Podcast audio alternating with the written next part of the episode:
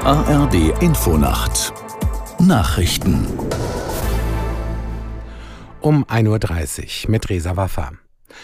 Bundesarbeitsminister Heil lehnt es weiter ab, die geplante Erhöhung des Bürgergelds wegen der Haushaltskrise zu streichen.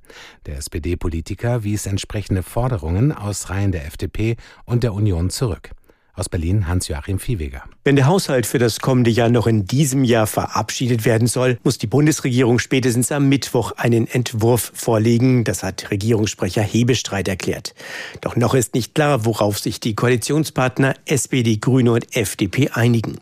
An der geplanten Bürgergelderhöhung um rund 12 Prozent soll es jedenfalls keine Abstriche geben, betont Bundesarbeitsminister Hubertus Heil. Viele Alleinerziehende, aber auch chronisch Kranke seien darauf angewiesen, dass die hohe Inflation der vergangenen Jahre ausgeglichen werde.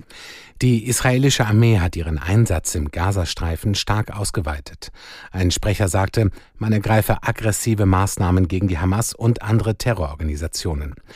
Nach Angaben von Augenzeugen drangen Panzer, Truppentransporte und Bulldozer in den südlichen Teil des Gazastreifens ein.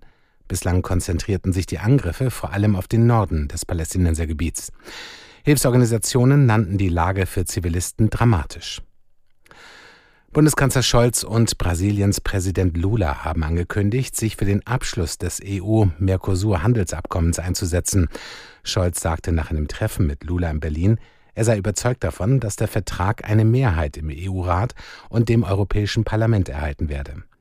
Der brasilianische Präsident betonte, er werde trotz aller Schwierigkeiten nicht aufgeben, zu einem Erfolg der mehr als 20-jährigen Verhandlungen beizutragen. Mit dem Mercosur-Abkommen würde eine der weltweit größten Freihandelszonen mit mehr als 700 Millionen Einwohnern entstehen.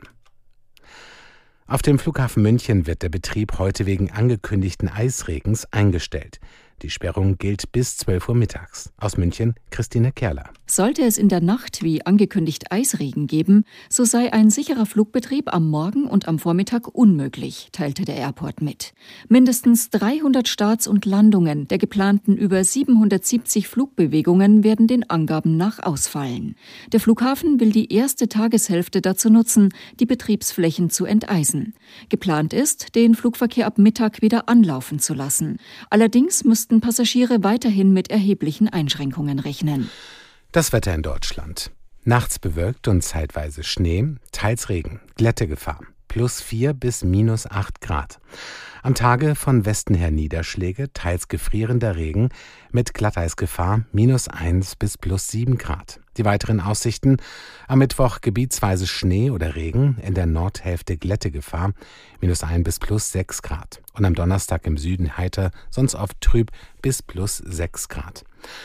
Das waren die Nachrichten.